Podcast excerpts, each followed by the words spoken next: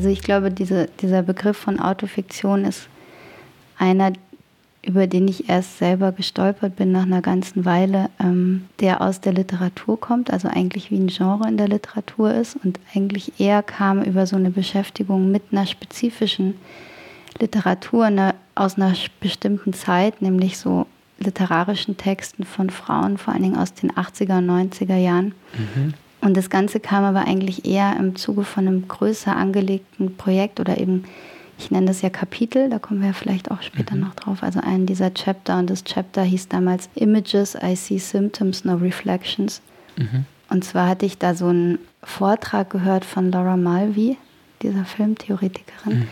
Und die hat diesen, diesen Satz gesagt bei einem Vortrag und ich war mir aber im Nachhinein gar nicht sicher, ob ich ihn richtig verstanden hatte. Und ich glaube, sie sprach aber so über Bilder, die in einer gewissen Zeit auftauchen und eigentlich immer symptomatisch gelesen werden müssen oder können und nicht als eine Reflexion verstanden werden. Also es ist ein bisschen die Frage, von wo aus man diese mhm. die, die Bildgenese oder sozusagen den, die Herkunft der Bilder anguckt. Und in diesem Kapitel habe ich mich sehr viel mit körperlichen Symptomatiken beschäftigt, also unter anderem meinen eigenen also auch den sozusagen den biografischen Symptomatiken, weil das so eine super evidente Geschichte ist, die mich so lange begleitet schon, also seitdem ich denken kann und aber immer eher wie so ein wie so nebenher lief und irgendwann so kreativ geworden ist in ihrem Ausdruck, dass ich angefangen habe, darüber ganz anders nachzudenken, nämlich nicht nur als ein Problem, sondern eher als, ein,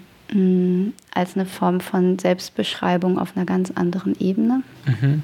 Also Symptomatiken zum Beispiel wie Migräne oder wie Lähmungserscheinungen oder wie, also immer Stellen, Schnittstellen, an denen der Körper sozusagen Symptome produziert, die dann teilweise aber eben nicht immer auf irgendwie eine Fehlfunktion hinweisen. Mhm. Manchmal tauchen sie aber einfach nur auf wie Spuren und weisen auf gar nichts hin.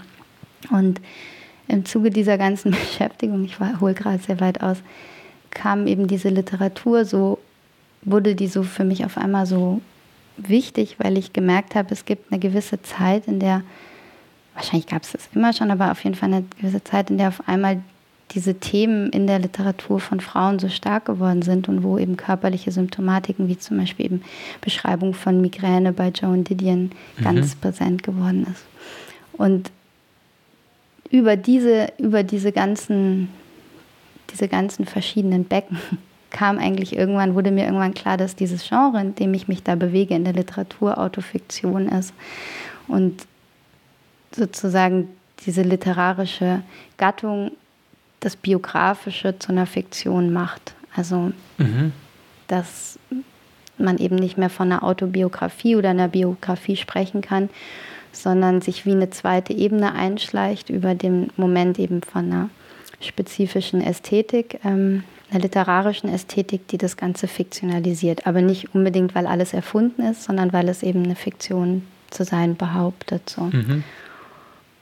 Und ich glaube, diese verschiedenen Ebenen der Abstraktion, die da auftauchen, dass eben das Biografische nicht biografisch gelesen werden muss, sondern fiktional gelesen werden kann und dass ähm, sozusagen Symptome, die innerhalb dieser, dieser Autofiktion auftauchen, wiederum symptomatisch für gesamtgesellschaftliche Verhältnisse gelesen werden können. Also diese verschiedenen Grade, in denen sich diese Themen bewegt haben, die, glaube ich, haben viel mit meiner Arbeit zu tun. Mhm. Also Autofiktion bewegt sich dann auf Umwegen, glaube ich, aber oder in sozusagen in einem sehr spezifischen Koordinatensystem, das sich über ein literarisches Denken vielleicht.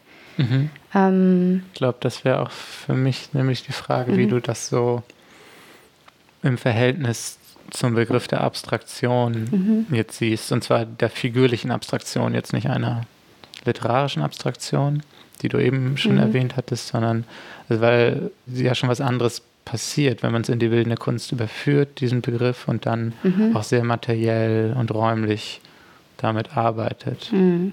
Ich glaube, dass ich weniger über diese, also ich habe zum Beispiel Abstraktion das erste Mal verstanden über Duchamp klassischerweise mhm. und über diese Vorstellung, dass sozusagen die zweidimensionale Fläche auf die eindimensionale referiert, die dreidimensionale auf die zweidimensionale mhm. und die Behauptung eben der vierten Dimension zu seinen Objekten geführt hat. Also dass die sozusagen wie die Schattenwürfe aus der vierten Dimension funktionieren. Und dann, und so habe ich sehr lange über Abstraktion nachgedacht, also wie über eine Gleichung. Und eigentlich glaube ich nicht mehr daran, dass Abstraktion so funktioniert, also dass sie von etwas Tatsächlichem ausgeht und etwas anderes auf etwas anderes verweist, egal wie rum man jetzt diese, diese Gleichung aufmacht, ob man sie vom von der ersten in die zweite, von der zweiten in die dritte oder andersrum macht, sondern ich glaube, das, was für mich hinter der Abstraktion steckt, und ich bin mir auch mit diesem Begriff oft gar nicht so sicher, ob der wirklich das ist, was ich meine, aber ich gehe einfach stark von, einem, von einer Subjektivität aus, die nicht zwangsläufig abstrakt ist, aber auch nicht konkret, mhm. sondern ähm, multiple und vielstimmig funktioniert. Und mhm. Ja, ich spreche, glaube ich, auch noch nicht über die Subjektivität, sondern nur erstmal sozusagen wie das, mhm. das künstlerische Medium. Jetzt einfach im Vergleich zur, ja, zur Literatur, zum, zum Roman.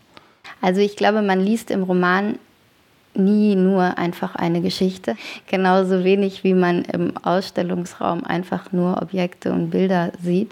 Und gleichzeitig gibt es so eine Sache, die ich oder die im Text nie auftauchen kann und das ist einfach das andere, was in der Welt so ist, nämlich zum Beispiel die Dinge und das Material mhm. und die, diese Veräußerlichung auf verschiedene Protagonisten. Also der Text ist ja immer auf so eine gewisse Art was Hermetisches, selbst wenn er im Internet kursiert oder in Schnipseln oder wie auch immer. Aber der hat ja was Hermetisches, weil er meistens schwarz auf weiß als ein als eine Abfolge von einer Kodierung funktioniert, die man entziffern kann und damit eigentlich immer auf ein, also auf ein System anspielt. Und mhm. im Ausstellungsraum, glaube ich, oder was die bildende Kunst möglicherweise anders kann, ist eben diese, diese Form von Abstraktion auf alles umzulegen, auf mhm. alle Dinge umzulegen und auf jedes Material umzulegen. Mhm. Das heißt, man hat auf einmal ein viel größeres Repertoire an Systemen, mhm. in denen man sich bewegt. Und das ist, glaube ich, das, was mich nach wie vor so am meisten ähm, interessiert, wie diese verschiedenen Systeme, also sei es jetzt zum Beispiel, wie Blicke geleitet werden, wie, ähm, wie Material Affekte hervorrufen kann, wie Sound sich affiziert. Also diese verschiedenen Qualitäten, mit denen man in der bildenden Kunst arbeiten kann. Ähm, wie die eben auch immer wieder unterschiedliche Systeme triggern in dir, an, mhm. die, an die du gewohnt bist. Und mit der, also mit dieser Bandbreite zu arbeiten, das macht irgendwie den Unterschied für mich zur Literatur. Das mhm. ist aber jetzt vor allen Dingen eher eine sensorische Sache. Mhm. Aber die ist voll wichtig. Mhm. Ja. ich würde es auch gar nicht, also eben auch nicht als Gegensatz verstehen. Also in der Literatur ist ja genauso die Fiktion, die Autofiktion oder die Abstraktion denkbar oder auch die Reportage.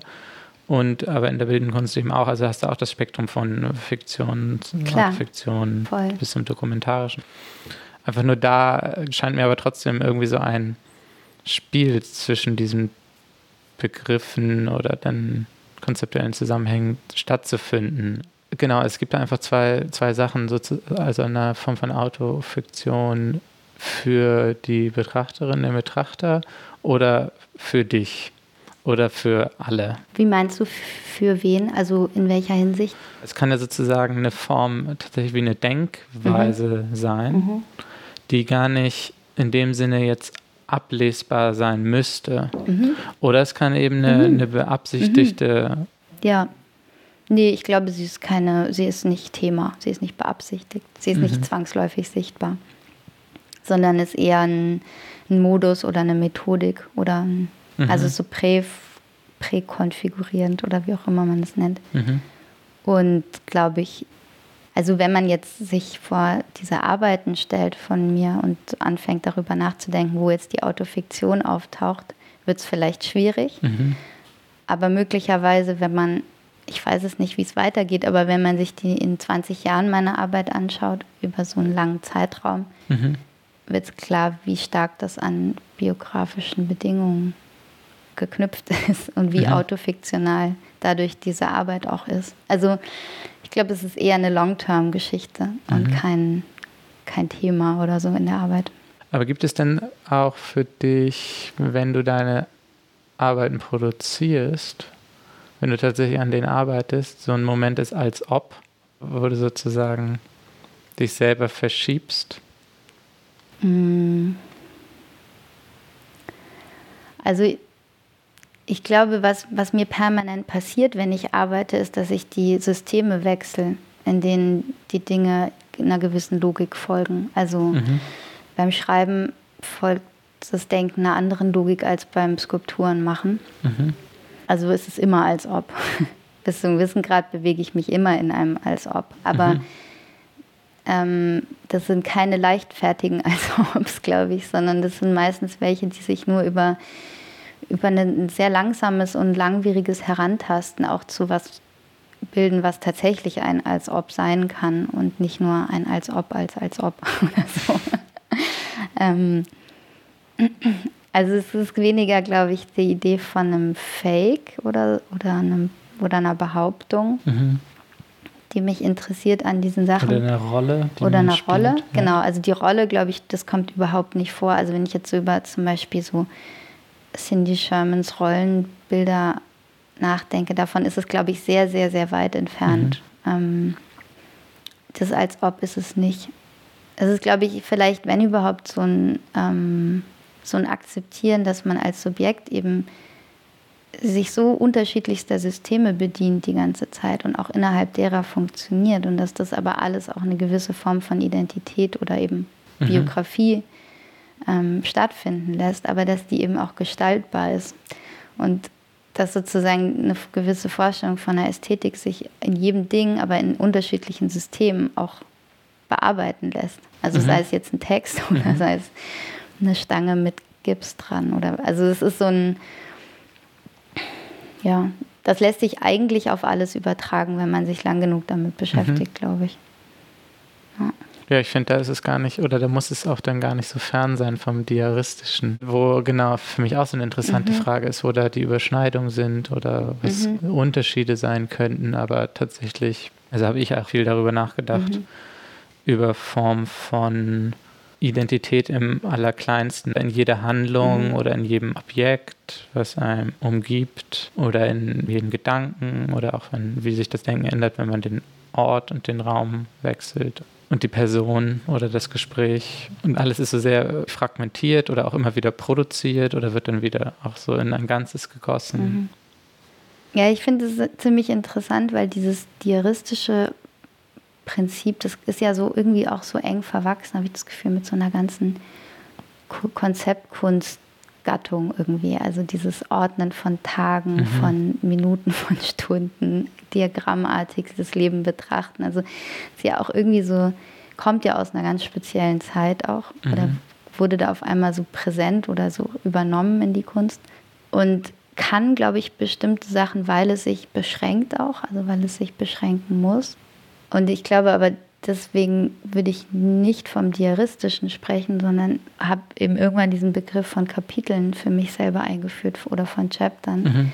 weil die eben keiner Zeitlichkeit gehorchen, sondern sie sind sozusagen erst dann abgeschlossen, wenn halt sich dieses Kapitel auch wirklich geschlossen hat. Und das ist meistens ein völlig unkalkulierbarer Zeitraum. Mhm. Also es kann auch ein Jahr oder zwei dauern, bis es dann irgendwann mal durch ist. Mhm. Mm, und hat aber möglicherweise nicht so andere Fragen als das diaristische Prinzip vielleicht. Also stellt sie nur nicht in einem konkreten Zeitraum. Hm. Also nicht so andere Fragen, als die du jetzt beschrieben hast. Aber bewegt sich nicht in einem Schemata von Zeiteinheit zum Beispiel mhm. oder so. Oder von Wiederholung, von Überprüfen durch Wiederholung oder Veränderung durch Wiederholung. Mhm. Ja. Und diese Kapitelstruktur, die ist aber eher eine Beobachtung gewesen über wirklich acht Jahre Arbeiten, um mhm. irgendwann zu merken, verdammt, welcher Begriff passt eigentlich zu dieser Arbeit. Und Dann haben wir ähm, im MUMOC damals ähm, diese Ausstellung kuratiert, die Sammlung nach 45 zu mehreren. Ich habe da mit Inka zusammen die mehr oder weniger das Konzept entworfen und wir haben diese Sammlung immer wieder angeguckt und durchgeguckt und haben versucht, Kriterien zu finden, nach denen man auswählt, haben überhaupt versucht, diese Masse an Material in den Griff zu kriegen mhm. und haben uns dann irgendwann dafür entschieden, dem Ganzen eben Kapitelüberschriften zu geben und diese Kapitelüberschriften eher wie Romane klingen zu lassen oder wie Bücher klingen zu lassen, unter denen mhm. sich dann eben damals auch schon gewisse Kapitel ereignet haben innerhalb dieser ähm, mhm. Ausstellungsordnung. Also es waren fünf Kapitel am Ende. Die hießen zum Beispiel Imitating the Imitations of the Imitator oder ähm, Anger Issues war einer und Love war ein Kapitel. Also die haben dann schon so gewisse Themenkomplexe geöffnet, mhm. aber haben es eben möglich gemacht. Also die Idee war damals so eine möglicherweise eine Ausstellung mit vorwiegend weiblichen Positionen zu machen, beziehungsweise Positionen, die eher weniger sichtbar in der Sammlung sind oder die gar nicht auftauchen. Das müssen auch nicht nur Frauen sein, ohne aber dabei jetzt ein feministisches Thema anzuschließen. Also es war eher die Frage, welchen, ähm, wie wählt man aus und wie, wie setzt man sozusagen diese Tools an, ähm, als das zu einem Thema zu machen tatsächlich. Mhm. Also eher eine Affirmation eigentlich von Sachen, mhm. die da sind, statt eine Kritik an dem, was nicht da ist oder so. Also mhm. und ähm, genau, und da kam irgendwie in dieser ganzen Arbeitsphase wurde mir irgendwann so klar, dass dieses, dieses Beschreiben in Kapitelstrukturen einem wahnsinnig viel öffnet. Ähm, und irgendwie passt es auch sehr gut, muss ich gerade denken, an, du hast eben auch das eine Zitat gebracht, wo du auch meintest, du, du weißt gar nicht so genau, ob es so mhm. von ihr gemeint war, aber du hast es sozusagen irgendwie für dich genommen, dann ja auch als eine Art Titel. Und mhm. in dem Buch Soft Strands Chicks, da gibt es ja eigentlich auch so eine Geschichte von, wie du dem Namen mhm. der, der Filmemacherin und dann dem Titel dieses einen Films mhm. ist dann auf einmal so eine andere Bedeutung einfach für dich erwachsen, die dich speziell jetzt angesprochen hat. Mhm. Eigentlich fast mehr als das Werk, wenn ich das ja. richtig verstanden habe. Ja, genau, so war das. Also und das ist ja auch sehr, ähm, oder genau literarisch gedacht oder literarisch reagiert darauf. Man könnte es so nennen, man kann auch sagen, es ist ähm, sehr persönlich naiv, aber vielleicht ist es auch, ja, also. Naja, aber so stark auf Worte zu reagieren, ja. ist ja nicht unbedingt, ja. muss nicht üblich sein. Nee, und eben auch daran zu glauben, dass Worte ganz schön viel können oder Begriffe ganz schön viel können. Vor allen Dingen, dass sie Dinge können, von denen man noch gar nicht genau wusste, dass sie das können in einer gewissen Kombination. Also es gibt ja auch mhm. immer diesen bisschen diese Idee, was zu benutzen, was eigentlich in einer anderen Konnotation steht und sie in einem Kontext auftauchen zu lassen, der mhm. sie claimt oder der sie der sie zu was anderem werden lässt oder so. Mhm. Das sind so mini, mini politische Akte, glaube ich. Die finde ich irgendwie gut. Ja. Und diese Kapitel, also du meinst zuerst waren die in dieser Ausstellung, wo ihr zum ersten Mal von Kapitel gesprochen habt? Ja, da wurde mir das so massiv klar, dass ich da schon Ewigkeiten drinstecke, eigentlich mhm. in dieser Art zu arbeiten. Mhm. Das, also das hat mir eigentlich wie das den richtigen Begriff gegeben, endlich. Mhm weil wir da was gemacht haben, was ich eigentlich vorher auch schon immer gesehen habe, nämlich Dinge zusammenzufassen zu einem Thema, die nicht, nicht projektbezogen zusammengehört haben mhm. oder zum Beispiel auch Teile von älteren Arbeiten wieder aufzugreifen und anders zu benutzen ähm, und hinterher zu merken, ich war nie fertig mit dieser Arbeit, ich habe sie dann nur anders weitergemacht aber auch nicht in einer Idee von, einem, von einer Entwicklung, sondern eigentlich eher in einer Idee von Zusammengehörigkeit. Und ich glaube, da sind, irgendwann ist mir dann so klar geworden, es gibt diese, es gibt diese Kapitel, an denen ich gearbeitet habe, oder man kann sie auch vielleicht Zyklen nennen oder wie auch immer. Mhm. Und jetzt gibt es die nach wie vor und in denen arbeite ich jetzt so vor mich hin. Also gerade arbeite ich zum Beispiel in zwei parallel, mhm. möglicherweise in drei, weil ich jetzt gerade das dritte aufmache. Und das ist extrem wohltuend, weil ich kann dann so ganz, ganz unterschiedliche Dinge machen, die sich auch nicht unbedingt berühren müssen. Und die einen gehören noch zu dem, also zum Beispiel plane ich gerade eine Ausstellung im Herbst und es gibt jetzt so zwei Möglichkeiten. Entweder ich knüpfe an dieser Soft Strands Chick Sache weiter an mhm. und das wäre dann so eine Variante, dann würde das dazu gehören. Aber möglicherweise gibt es eine ganz völlig andere Arbeit, die ich da realisieren will oder mehrere, die, die eher an diesem No-Land-Chapter, an dem ich jetzt zuletzt dran war, mhm. ähm, dazugehören würden. Das klingt jetzt irgendwie so fiktiv, aber im Endeffekt macht es für mich nur das klar, dass ich, ähm, dass ich in denen so weitermachen kann. Und irgendwann ist es dann vielleicht auch mal gut. Dann reicht es mhm. auch, dann interessiert es mich irgendwie nicht mehr oder so. Ich weiß nicht genau, wie sich es abschließt. Momentan funktioniert es noch so, dass ich schon in den Ausstellungsräumen, wenn ich arbeite, ähm, versuche innerhalb dieser Kapitel zu bleiben, mhm. weil da werden sie halt am deutlichsten. Also für mhm. mich auch am deutlichsten, weil ich schon so stark an den Räumen arbeite, dass es dann schon wie so das Konsensat ist, was da zu sehen ist. Mhm. Immer wieder dann. Also es gibt auch manchmal in einem Kapitel mehrere Ausstellungen, aber trotzdem versuche ich dann jedes Mal da dran zu bleiben. Mhm. Ja. Also man könnte auch wieder jetzt sagen, es sind ja aber auch Serien oder Reihen, nur dass das Kapitel wieder abstrakter eigentlich ist oder das noch so ja, eine andere Form von Offenheit noch hat.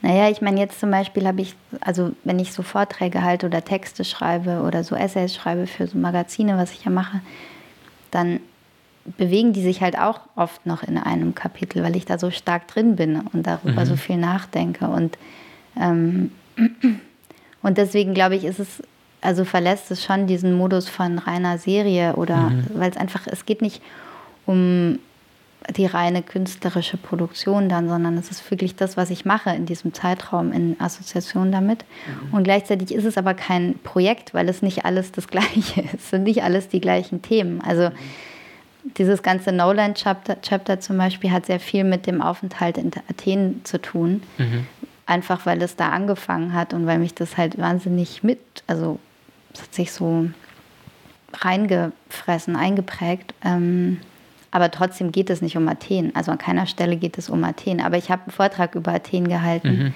und irgendwie hat der natürlich was mit diesem Kapitel zu tun. Aber mir ist es eigentlich lieber, er hat was mit dem Kapitel zu tun, als das Kapitel hat was mit Athen zu tun. Ja, auf jeden Fall entzieht sich der Begriff des Kapitels so einer irgendwie klassischen Ontologie, nach der man Welt sortieren würde oder nach der man auch Kunst sortieren würde. Ja. Oder Output. Ja, es entzieht es sich dem. Ja. Auf jeden Fall. Ja, ein anderer Begriff, der mir irgendwie auch dann so für mich so aufgetaucht ist, oder den ich dir auch halt geschrieben hatte, war, wo ich eben auch dran denken musste, als ich deinen Text, deinen Vortrag zu Athen mhm. gelesen habe, wo du ja beschreibst, dass du, genau, du bist sehr lang hingefahren. Es gab auch verschiedene Ideen, Sachen zu realisieren, insbesondere ja ein Video dann auch in, in einem bestimmten Stadtteil. Und hast du dich sowohl dagegen entschieden, dann dort wirklich zu filmen, als auch hast du dich dann am Ende deiner Zeit dagegen entschieden, das Eröffnungswochenende der Dokumenta mhm. mitzumachen. Du bist einfach vorher zurückgeflogen. Mhm. Und da gibt es irgendwie so ja, es ist einfach so ein Moment der Verweigerung. Mhm. Also das mit der Dokumenta, das hatte ich schon vorher entschieden. Mhm. Es waren auch logistische Gründe. Was heißt vorher? Also schon bevor, also es war nicht so, dass ich am Ende dachte, jetzt fahre ich zurück, jetzt habe ich aber wirklich keine Lust mehr. Ah ja. Sondern es war schon, also ich hatte die Flüge schon gebucht und ähm, Also als du hinflogst auch ja, schon. Mhm. Ich wusste, dass ich vorher zurückfliegen werde. Mhm. Und das war, glaube ich, auch, hatte einfach auch persönliche Gründe, weil ich nicht so lange bleiben konnte. Und gleichzeitig, weil ich irgendwie. Wobei es gab ja dann aber auch noch eine zweite Möglichkeit, als du ja, in Kassel warst, bist du ja auch nicht nach Athen geflogen. Genau, ich bin dann das zweite Mal auch nicht zur Documenta geflogen und ich habe es jetzt verpasst. Ich weiß nicht so viel über die Documenta in Kassel, äh, in Athen. Ähm, und, die, und, der, und dieses Nicht zu drehen, das war, lag einfach daran, dass ich wirklich vor Ort gemerkt habe, ich kann, ich kann hier keine Bildaufnahmen machen. Es geht einfach nicht. Ich kann nicht Bildmaterial mitnehmen und dann zu Hause das bearbeiten. Das wäre mir so unendlich pervers vorgekommen. Ich, also mhm. es war einfach wirklich, das ging nicht.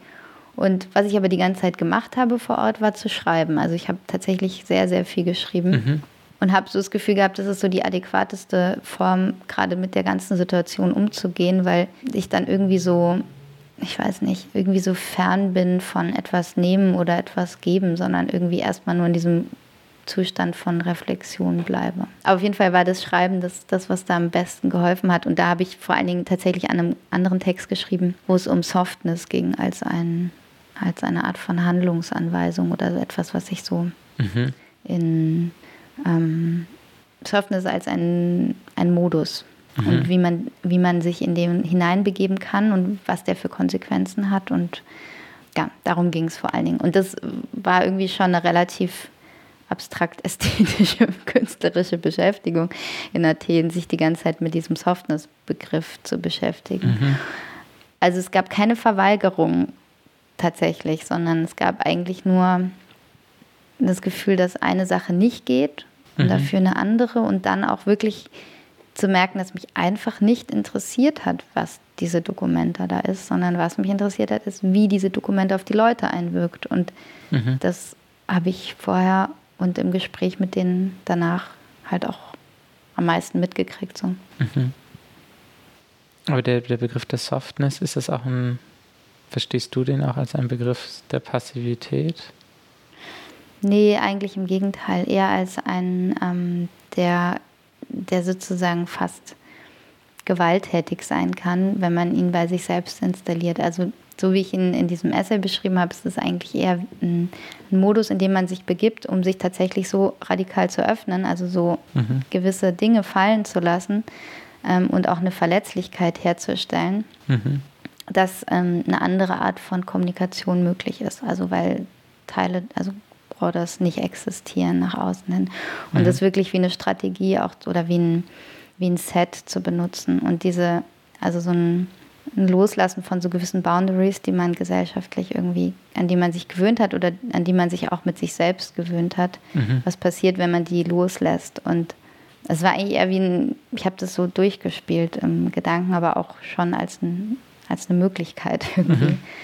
Und dass das natürlich in erster Linie was ist, was man in sich selber so installieren muss und dass das möglicherweise sehr viel mit Verletzungen zu tun hat. Mhm. Also, ja.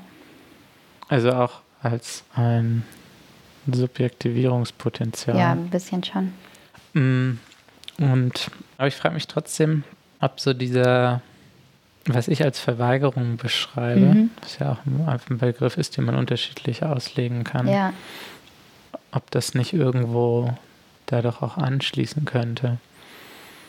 Mm, weil irgendwann mir ist auch so ein bisschen aufgefallen, dass sowas so ein Moment des sich Entziehens mhm. häufiger vorkommt. Also ja, wahrscheinlich bis zu einem gewissen Grad entziehen sich die Arbeiten, wenn man was Konkretes von ihnen wissen will, möglicherweise. Mhm. Ähm, und das ist, also ich glaube, es gibt immer wie so drei Möglichkeiten. Die einen schauen sich meine Arbeit an, kennen mich, reden mit mir und steigen ein in diese, in mhm. alles so. Also oder können die sozusagen, gehen da so mit. Die anderen stellen sich davor und versuchen zu verstehen, um was es geht und scheitern irgendwie. Mhm. Also das passiert meistens, wenn sozusagen, wenn diese Idee da mitschwingt, dass ich so theoretisch arbeite, mhm. dann gibt es immer große Konflikte, auch mit mir. Und die Dritten finden weder das eine noch das andere, sondern, glaube ich, haben eher einen Zugang auf einer wirklich rein ähm, sensuellen Ebene. Also wo es wirklich Feinstofflichen. Um, ja, genau, auf der Feinstofflichen. Nee, aber ich glaube, da, wo es nicht um Inhalte geht, sondern mhm. wirklich nur um, um Material, Farbe, Objekte, also wo es, wo das wirklich diese, diesen ganzen dahinter oder beyond verlässt und nur das ist, was es ist. Und ich glaube, die Ebene gibt es nämlich schon und ich bin mhm. mit der völlig einverstanden. Also all das, was wir jetzt hier besprechen, das muss wirklich niemand wissen, wenn er sich die Arbeiten anguckt. Ja. Also das ja. wirklich nicht. Das ist mir wirklich völlig egal, ob die das wissen oder mhm. nicht. Ähm, aber ich rede natürlich mega gerne darüber, weil mich interessiert das. Und mich interessiert es halt auch, mit meinen Freunden darüber zu reden. Mhm. Also, und, die, und das sind dann natürlich meistens auch die, die dann auch die Arbeit in, insgesamt nochmal anders betrachten können oder wollen oder so. Deswegen finde ich eigentlich nicht, dass es sich so sehr entzieht, weil ich eigentlich nie denke, dass es etwas gibt, was ich wegnehme, was man aber eigentlich bräuchte. Mhm. Und da finde ich, unterscheidet es sich nämlich dann schon, ob man eher konzeptuell arbeitet und nur gewisse Teile oder wie so die Spitze von Eisbergen zeigt hinter mhm. denen sich sehr viel Wissen versteckt oder Informationen verstecken, mhm. die man dann erstmal über Texte und so weiter bekommen Christopher muss. Williams jetzt. Zum Beispiel Christopher Williams oder überhaupt so eine ganze Reihe von Männern macht es sehr gerne. Und damit würde ich, also das, das tue ich einfach überhaupt mhm. nicht. Und ich glaube, wenn, gibt es diesen, diese Möglichkeit, noch mehr und noch mehr zu wissen, aber mhm. nicht Dinge, die man braucht. Mhm. Also so ist, so ist die Arbeit nicht. Ich glaube, es gibt ja auch einen Unterschied zwischen sowas wie angelegter, Angelegten sich entziehen oder einem, genau. dass sie sich von alleine irgendwie entzieht genau. oder mh, mm, was auch so damit zu tun hat. Was ich äh, mich dann auch gefragt habe, ob es wiederum auch Arbeiten gibt, die, ob einige sozusagen eher auch für sich stehen könnten mhm. oder so in einer Serie. Zum Beispiel die Suddenly Afraid Pieces. Da gibt es ja so ein paar und die wirken zumindest so, als ob die so auch sehr gut so für sich sein könnten. Meinst du jetzt diese weißen Skulpturen, mhm. die Waschbecken? Ja. Also die, ah, die Waschbecken, das mhm. ist der interne. Ich nenne sie Waschbecken. Also die sind aufgetaucht. Und das ist ja eins. Das ne? ist eins, ja. Also Waschbecken nenne ich sie, weil sie jetzt in der letzten Ausstellung ist eins an der Wand auf, also das hing an der Wand mhm. wie ein Waschbecken. Mhm. Das hat extrem gut solitär funktioniert. Ich glaube, vielleicht ist es so eine der wenigen Arbeiten, die ich überhaupt jemals gemacht habe, die vielleicht alleine in einer Gruppenausstellung auftauchen könnten. Also bis jetzt habe ich zum Beispiel. Die Eier auch. die Eier. okay. Die Eier können einiges. Tatsächlich gibt es total wenig Arbeiten, die einzeln sind. Die meisten sind in Gruppen, also immer in mhm. mehreren. Mm, meistens, weil sie schon auf gewisse Abfolgen oder mm, also ein, ein Auftauchen von verschiedenen Dingen hin auch bearbeitet werden. Also es, zum Beispiel bei der Scale Scope Paradise Serie, da funktionieren die Arbeiten einfach nur, wenn sie zu sechs zusammenhängen, weil sie sich aufeinander beziehen. Das sind so mhm. A3 große Gipsplatten, so einer Frottagetechnik bearbeitet und da gibt es eben diesen Text und also die funktionieren nur zusammen. Und das Suddenly Afraid ist eigentlich aufgetaucht mit dieser eigentlich sehr psychoanalytischen Skulptur, diese sehr große mit den langen, langen Beinen. Und da ist oben dieses, es hängt so ein Poster dran. Und da steht drauf, Suddenly Afraid, because she couldn't remember what she was, a woman, a woman, a woman. Und dann verschwindet so dieses Woman-Wort so im Verlauf. Mhm. Und die Suddenly Afraid Skulptur, die gehörte eben zu dem Poster dazu. Mhm. Und war so ein Körperabdruck von mir. Also das war die Knie erste. Knie und Ellbogen? Genau, Knie und Ellbogen sind es immer. Mhm. Ähm, Irgendwann bin ich drauf gekommen. Mhm. Zuerst dachte ich so Hintern und Kopf, mhm. aber so von so einer ganz komischen, also mhm. Figur. Also, mhm. aber das fand ich auch interessant, wie so für mich die beiden Körperteile so geschiftet sind und dann was auf einmal. Genau, die sind es eben genau nicht, sondern es sind die beiden Beugen. Mhm. Mm, und ja, und jetzt eben in der letzten Ausstellung haben sie sich, hat sich Suddenly Fred dann emanzipiert und das hat sich alleine an die Wand begeben, ohne die große Skulptur. Mhm. Und die sind, das sind ungebrannte Tonkörper, ja, genau. die du dann ummantelst. Ja, mit Email-Lack. Und wie, was hat das für eine Festigkeit dann? Das weiß ich auch noch nicht so ganz genau. Wie, wie verhält sich denn so Email-Lack? Ähm, bis jetzt haftet er. Der haftet einfach. Mhm. Also der wird einfach aufgetragen mhm. und trocknet dann ganz schnell. Mhm. Also das da zum Beispiel, das ist Gips. Das war so der Prototyp. Mhm. Und das mochte ich dann aber nicht, weil sich Gips so ganz anders verhält. Also mhm. Ton ist ja irgendwie schon viel, passt sich ja viel stärker einfach an dem, was du tust. Mhm. Und das ist auch immer Lack. Und das reagiert auch mit dem Gips ganz anders. Ja, genau. Da hab, ich habe so verschiedenste, also ich habe so sehr, sehr, sehr viel herumexperimentiert. Ich finde, dadurch, dass es nicht gebrannt ist, hat es irgendwie noch so was Warmes. Mhm, das stimmt. Allein von der Vorstellung, was das für einen Kern hat. Ja, ich glaube, das, wahrscheinlich ist es auch immer noch am Austrocknen. Das dauert, glaube ich, sehr, sehr lang, bis das völlig durch Stimmt, ist. ja, das ja auch. Und es ist halt wie immer einfach saumäßig empfindlich. Also mhm. Aber gut, ich meine, das sind ja eigentlich wirklich alle Arbeiten, die ich jemals gemacht habe. ich glaube, ich habe noch nie eine gemacht, die das nicht ist. Außer die Videos. Aber für mich sind die meisten Materialentscheidungen, die ich treffe, halt auch wirklich Atelierentscheidungen. Also ich probiere und versuche und also das ist so, glaube ich, dieser andere Teil, der vielleicht auch immer so ein bisschen unterschlagen wird von oder erschlagen wird von diesem ganzen anderen Gerede über Abstraktion. Aber die meiste Zeit verbringe ich eigentlich dann doch im Atelier und mache das und mhm. teste und probiere. Und das meinte ich auch vorhin, ich begebe mich dann in eine völlig andere Denklogik auch rein, während mhm. ich mit diesem Material unterwegs bin. Also, und das ist auch das, was mir eigentlich am allermeisten Spaß macht, weil man macht sich so leicht wenn man dem so folgt und dem so nachgeht. Es gibt mhm. eben nicht diese, es gibt nie diesen Modus, es muss etwas, es muss etwas erreicht werden, weil ich gehe dem ja erstmal nur nach, was es so kann. Mhm. Zum Beispiel die, diese Arbeiten auf den Gipsplatten, diese Frottagen, sind wirklich eine Technik, von der ich nie weiß vorher, was passieren wird. Also ich kann es nicht mhm. bestimmen. Ich weiß, dass sie im Winter schärfer sind als im Sommer. Im Sommer haben sie stärkere Wasserflecken mhm. aufgrund der Hitze. Und es, also ich kenne das Material inzwischen ziemlich gut und das ist schon auch so ein bisschen der Punkt, das irgendwo hinzutreiben, dass man, dass man sein Gegenüber kennt. Aber ähm, ich weiß eigentlich nie ganz genau, was passiert. Das heißt, wenn ich Serien mache, dann ist es auch immer wirklich ein Prozess und am Ende wähle ich dann aus, aus dem, was entstanden ist. Mhm. Und produziere nicht für etwas.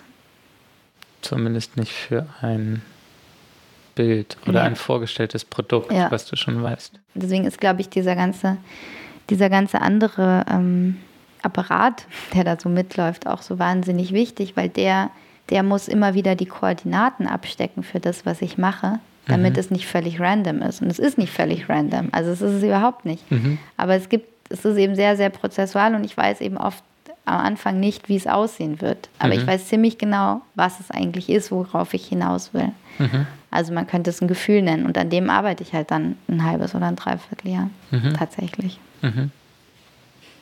Aber man kann es doch auch ein Gefühl nennen. Kann oder? man ein Gefühl nennen. Aber das ändert sich ja auch. Aber ja, man könnte es einfach ein Gefühl nennen. Es hat nur keinen Namen. Doch, es hat ja dann immer einen Namen. Das ist ja das Gute an den Kapiteln. Die heißen ja dann irgendwie. Und das ist Aber doch retrospektiv, nee, oder? Nee, nee, nee, nee. Die Titel stehen meistens schon sehr früh fest. Und, und ist, stehen auch für das Gefühl. Ja, tatsächlich. Ah. Also diese Soft Strands Chick Sache, mhm. wo wir vorhin drüber geredet haben, dass eben aus diesem Film herauskam und aus diesem, dieser Chick Strand Soft Fiction. Mhm. Da wusste ich einfach, dass diese vier Wörter was können miteinander, was ich meine. Mhm. Und dann wurde das sozusagen der Titel oder die Überschrift für dieses Chapter und an dem habe ich mich auch, von dem habe ich mich bis jetzt nicht entfernt. Und bei Noland ist es auch ähnlich. Also ich mhm. wusste irgendwie relativ am Anfang, dass das nächste Noland ist und dass das irgendwas mit eben mit dieser Zeit in Athen zu tun hat, wobei ich die beiden Worte nicht miteinander in Verbindung bringen würde. Aber irgendwie tauchte eben dieser Begriff von Noland auf.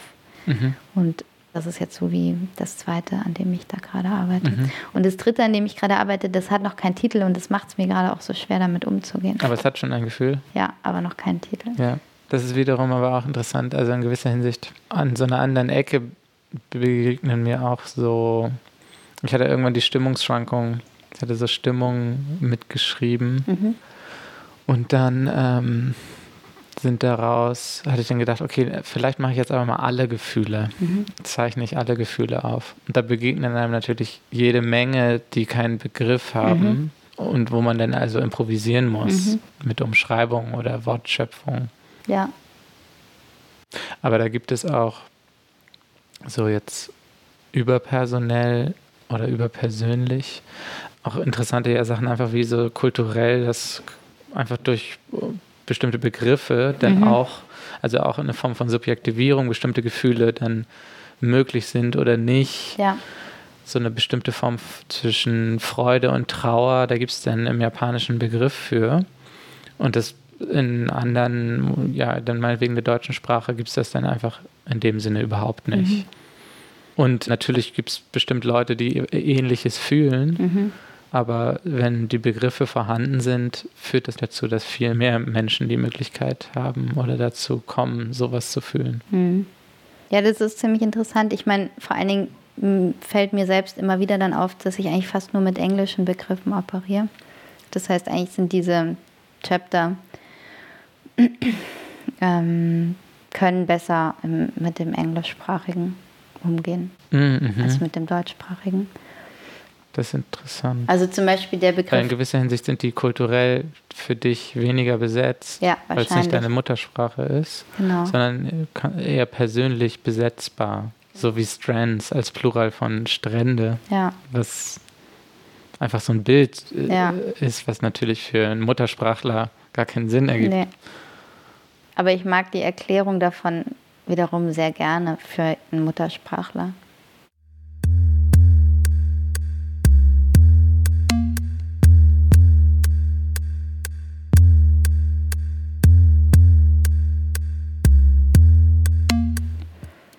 Also wie man das, oder ich stelle mir gerade viel die Frage, wie das sozusagen alles in mir zusammenläuft und wie das zu einer, ein, wie das aus einer künstlerischen Praxis heraus funktionieren kann. Also auch so eine Frage von einem Selbstverständnis schwingt Mhm. da irgendwie mit, wenn man alles andere versucht oder andere Sachen versucht zu machen. Also das ist für dich auch noch so eine offene Frage, wie sozusagen das zurückwirkt. Oder was war denn bisher deine Antwort, warum sozusagen das nicht random ist, wie du, wie du gesagt hast, was, was du tust? Ähm, ja, weil ich eben wirklich sehr viel Zeit investiere in, in, diese, in diese Verbindungslinien von all dem. Also Mhm. weil ich die konkret versuche, die Dinge miteinander permanent auch für mich, einfach nur für mich selber zu verknüpfen und zu Mhm. verstehen, wie sie miteinander zu tun haben Mhm. und eben gewisse Begriffe versuche oder nicht versuche, sondern ich verwende sie konsequent dann auch in, in verschiedenen Arbeiten, Texten, Titeln und so weiter. Also das baut schon alles aufeinander auf. Mhm. Und trotzdem ist man ja immer nach außen hin, ähm, repräsentiert man ja auch immer irgendetwas. Also wenn ich jetzt in der Galerie in der Schweiz stehe, dann repräsentiere ich irgendwie was anderes, als wenn ich, ähm, wenn ich einen Vortrag in einem völlig anderen Kontext über ein konkretes Thema halte oder so. Also man, man guckt ja anders. Man guckt mich anders an. Ja. Und, ähm, und ich glaube, also das, was du vorhin mit Entziehen gemeint hast, das ist für mich eher so ein Offenhalten auch von verschiedenen Möglichkeiten, Mhm. die aber irgendwie auf so einen, an einem Punkt irgendwie halt zusammenfließen. Mhm. Und an dem arbeite ich gerade so sehr stark nach wie vor. Die die große Frage ist ja, was produziert das am Ende? Wie sieht das aus? Mhm. Jetzt gerade 2017 von einer weißen Frau in Deutschland lebend. Also das ist, das ist schon am Ende natürlich einfach exemplarisch auch zu sehen. Mhm.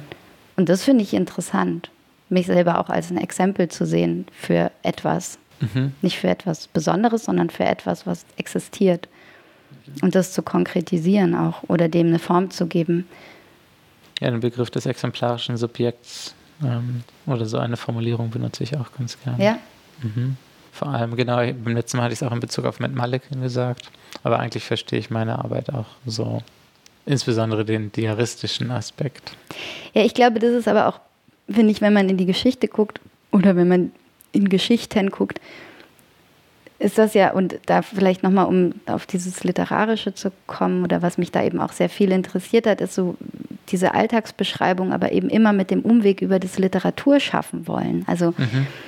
das Alltägliche möglicherweise zum Literarischen zu machen. Das ist ein relativ alter Hut, aber trotzdem, glaube ich, einer, der mich halt einfach maßgeblich interessiert, weil er, weil er den, also weil er dann am Ende doch wie so einen Unter Unterschied schafft zwischen einem soziologischen und einem ästhetischen Prinzip oder so. Und eine andere, ja genau, also eine andere Agenda hat als eine politische Studie oder eine Genau, eine völlig Studie. andere Agenda Ja. hat. Genau. Ja. Und das ist eigentlich das Interessante, wie daraus sozusagen eine Agenda erwächst über, über einen Zeitraum vielleicht, Mhm. der sich formal ablesen lässt. Und dann möglicherweise Dinge auch hervorbringen kann, die nicht, die nicht aussehen wie zwangsläufig wie das, wie 2017 halt gerade aussieht. Nicht oder doch? Nicht, glaube ich. Also möglicherweise Oder beides. oder beides. Oder vielleicht vor allen Dingen, ich weiß es nicht so genau, aber das Aber zumindest, ja, genau. Also darüber denke ich halt auch nach. Also, weil du kannst natürlich sozusagen genau. Da, da muss ich dann an so Post-Internet-Art denken. Genau. Die sozusagen, äh, da ist ja vorprogrammiert, die sieht dann ganz oll aus in 20 Jahren. Ja. Und dadurch ist sie natürlich aber auch ganz doll als so ein historisches Artefakt markiert mhm. zeitgeschichtliches Artefakte. Mhm. mhm. Artefakte sind das dann eigentlich. Genau. Und da, also da lässt sich natürlich viel dran ablesen und dann könnte man natürlich sagen, vielleicht aber nicht so viel Künstlerisches mehr. Also mehr eben über die, die Zeit und die Gesellschaft als über sozusagen die Kunst in der Zeit. Es gab so diesen interessanten Moment bei den Anne Imhoff-Performances. So wie ich das mitbekommen habe, war das wie gespalten, dass eigentlich alle über 40 unglaublich begeistert sind von dieser Performance, weil es so sehr für etwas steht, mhm. was sie endlich sehen und verstehen können. Mhm. Also so, keine Ahnung, Berghain, Clubkultur, Städelschule, so sieht's aus. Und alle drunter so denken, ja, pff, ach, ach nee, das kenne ich doch schon. Und das ist, glaube ich, so dieser, dieses Problem, das man möglicherweise hat, wenn man dazu sehr, ähm, ja, sich zu sehr an dem festhält, was ich schon da ist. Ja. Weißt du, mein Ziel ist es eigentlich mit meiner Arbeit 40 Jahre mich nicht zu langweilen. Oder mhm. wie lange ich halt leben werde. Und das interessiert mich tatsächlich, dass mir nicht langweilig wird mit dem, was ich da mache. Und das mhm. ist, glaube ich, am Ende beziehen sich ja all die Dinge, die ich mache, immer aufeinander und in, innerhalb von, von meiner, meiner Chronologie sozusagen. Mhm. Und nur indirekt auf die Gegenwart dadurch. Also mhm. immer nur, weil sie es halt Teil davon sind, aber nicht, weil sie versuchen rauszukriegen, was ausgerechnet jetzt Gegenwart sein könnte oder so. Mhm. Und das, das interessiert mich tatsächlich. Wie, wie geht diese Arbeit weiter? Wie geht die, also wie kann ich sie auch so aufbauen, dass sie mich nicht langweilt über einen mhm. langen Zeitraum hinweg? Ähm, weil sie sich permanent zum Beispiel aktualisieren muss oder permanent neu werden muss oder so. Das, das mhm. muss sie nicht, glaube ich. Auf so eine gewisse Art natürlich, aber nur weil ich das muss, aber nicht, weil die Arbeit das muss. Mhm. Ja, ich glaube auch, dass das am ehesten funktioniert. Also es geht ja um eine wirkliche Auseinandersetzung mit Welt, denn einfach. Und die ist erstmal, die macht man für sich. Und dann kommt das Außen dazu. Es ist natürlich immer mitgedacht, also weil es eben ja Kunst ist, aber trotzdem versucht es nicht dem Außen so ständig was zuzuspielen, was das gerade will. Ist vielleicht auch zu antagonistisch gerade gedacht, also oder auch mit diesem, mit, man mir hängt jetzt die ganze Zeit Post-Internet im Kopf rum. Damit will ja niemand was zu tun haben. Ja, es kommt darauf an, über welchen Aspekt man spricht. Also ich finde schon interessant daran, dass sozusagen die ähm, dem so einen Namen gegeben haben. Und auf einmal war sowas wie Internetkunst möglich und dass sozusagen eigentlich auch die Kunst ja einfach so extrem unavantgardistisch ist, mhm. dass sozusagen 20 Jahre nachdem diese ganzen technologischen Entwicklungen schon da sind, dann zum ersten Mal das hinkriegt, dass daraus jetzt, dass das in der Kunst jetzt vorkommen darf. Mhm. Vorher war es sozusagen als Netart mhm. verpönt. Und so auf einmal geht es jetzt so. Es ist ja auch für in gewisser Hinsicht für alle eine Erleichterung, dass es diese Post-Internet-Geschichten gibt, weil du kannst jetzt auch mit Drohnen mhm. Videos machen. Mhm, das wäre sozusagen, vorher hätte es mehr Rechtfertigungs- Druck vielleicht gegeben, stelle ich mir so vor, wenn man sozusagen das jetzt nicht hätte, dieses, dieses Phänomen. Und genau, ja, und dann kommt eben hinzu, dass die ganzen Leute, die, die man so, denen man das so zuschreiben würde, dieses Label, sich damit ja auch nicht identifizieren. Und Stimmt. wenn man dann genauer hinguckt, dann findet man ja wieder interessante Sachen auch bei denen. Ja, voll. Aber das stimmt total. In so einer gewissen Hinsicht haben die einem das abgenommen, was man vielleicht sonst hätte selbst machen müssen. Und jetzt kann man, hat man das so antizipiert irgendwie. Also man hat sowieso antizipiert irgendwie diese ganze Form von Digitalität. Ich glaube, man ist da wirklich bis zu einem gewissen Grad Post so. Also ich weiß, dass ich mich einfach jahrelang mit Bildern auseinandergesetzt habe und mit der Frage, was digitale Bilder eigentlich sind. Das mhm. waren so die ersten vier Jahre meines Studiums, habe ich mich eigentlich ausschließlich mit Bild und Bildtheorie, mit Bildproduktion, mit Bildern beschäftigt, mhm. um irgendwie über diese, über diesen, diese Zäsur zu checken, wo wir eigentlich sind mit dem Ganzen. Also um über die Frage nach Bildern und digitalen Bildern zu verstehen, was das jetzt sein könnte. Und dann hat man es irgendwie so antizipiert und Also natürlich auch noch über viele andere Kanäle. Und so ein bisschen haben die einem das abgenommen, dass es dann auch so aussehen muss. Also mhm. die Post-Internet-Artists. Und jetzt kann man sich da irgendwie anders drin bewegen, weil ich meine, dass das irgendwie eine Relevanz hat oder dass das sich eingeschrieben hat in jede Form von Produktion, das ist irgendwie auch für mich wahnsinnig wichtig.